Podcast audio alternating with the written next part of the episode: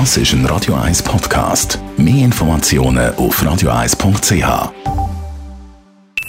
Die Morgenkolumne auf Radio 1 präsentiert vom Grand Casino Baden. Grand Casino Baden.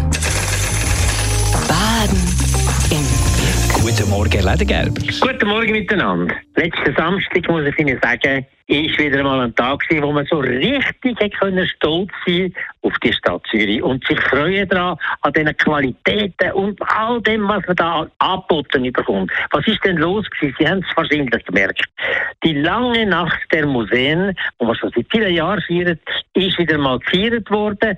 Nach der Pandemie ist das wieder ein ganz besonderes Erlebnis gewesen und ich wollte schauen, wie das ist. Und ich bin so positiv überrascht gewesen. Zuerst mal nur schon vom Programm.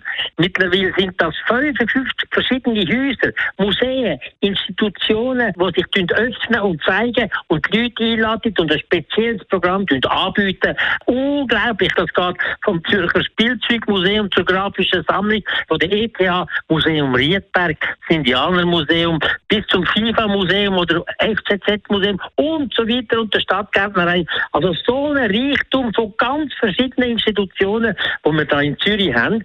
Viele von der Öffentlichkeit trägt, aber viele auch von Privaten unterstützt oder sogar trägt. Das ist etwas, wo wir wirklich stolz sein drauf. Und wir sind dann auch hier natürlich schauen, mehr als drei mag man ja nicht machen, da ist man nachher schon tot, aber sind schauen und haben so Freude gehabt am Museum Riedberg wieder einmal. Wir haben so Freude gehabt an allen anderen Häusern und vor allem eins ist wichtig.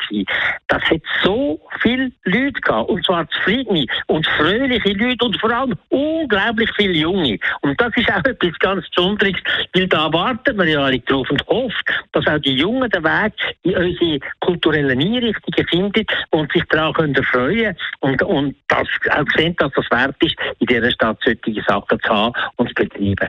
Also eine ganz tolle Einrichtung und ich möchte allen herzlich danken, die da mitgemacht haben. Stadt Zürich natürlich an erster Stelle, aber die vielen Privaten, all die, die eine Nacht selber geschafft haben dort, das ist eine wirklich tolle Sache. Nur dann, wo wir auf dem Heimweg sind, ist dann noch eine alte Dusche gekommen. Wir sind dann nämlich äh, in einem Tram heimgefahren, wo ein Reklametram war. Und zwar ein Reklametram, wo die sogenannten IP-Bauern gemietet haben und dort drinnen uns erzählen, was für eine tolle Art von Landwirtschaft das sie machen. Und wir werden dort angelogen, übers Band weg, in einer Art und in einer penetranten Weise, die mich dermaßen geärgert hat.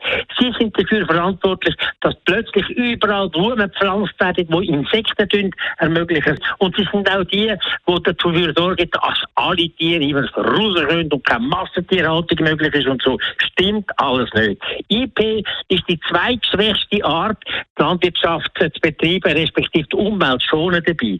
Heute sind so etwa 10% der Bauern sind Biobauern, weitere etwa 30, 40% sind IP-Bauern und alle anderen sind immer noch die alten Dreckler. Aber auch bei den IP-Bauern sind nur etwa die Hälfte die, die wirklich eine bessere Landwirtschaft machen und die anderen brauchen das nur als Mäntel für das, was sie weiterhin machen wie früher.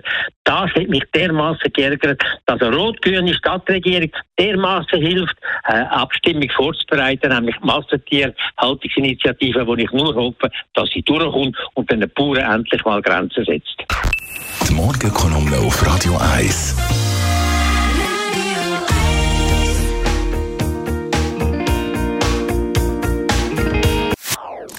Das ist ein Radio 1 Podcast. Mehr Informationen auf radio1.ch.